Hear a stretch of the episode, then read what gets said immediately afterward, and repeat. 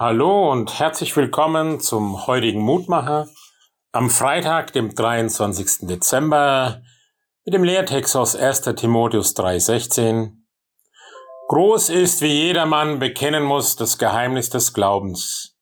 Er ist offenbar im Fleisch, gerechtfertigt im Geist, erschienen den Engeln, gepredigt den Heiden, geglaubt in der Welt, aufgenommen in die Herrlichkeit.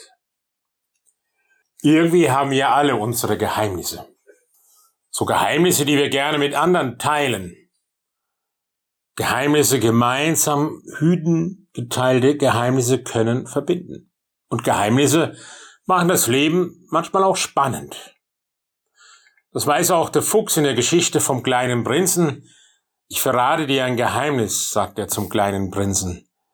Das Wesentliche ist unsichtbar. Man sieht nur mit dem Herzen gut. Ja, darin kommt zum Ausdruck, dass es im Leben mehr gibt als der erste Augenschein.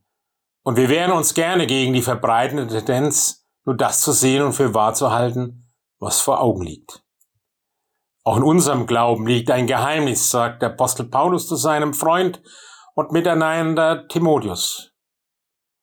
Man kann davon ausgehen, dass diese Umschreibung des Kerns unseres Glaubens als Lied in Gottesdiensten der ersten Gemeinden gesungen wurde ein Lobpreis, der sich, obwohl kein Name genannt wird, natürlich auf Jesus Christus, den Retter und Erlöser, bezieht. Menschen Jesus von Nazareth begegnet uns Gott selbst. In Jesus ist der Sieg Gottes über Tod und das Böse. Dank ihm ist die rettende Beziehung der Menschen zu Gott überhaupt wieder möglich. Das drückt dieses alte Lied vom Geheimnis des Glaubens aus. Freilich, soll es dann kein Geheimnis mehr bleiben, sondern im Gegenteil möglichst vielen Menschen bekannt werden. Das Geheimnis des Glaubens muss ausgeplaudert werden, damit es Menschen zum Leben und zur Freude verhilft. Denn es geht darin um die Hoffnung auf das Reich Gottes. Ich freue mich auf den Augenblick, wenn Geheimdienste nicht anderes mehr zu tun haben, als das Geheimnis der Liebe Gottes auszuplaudern.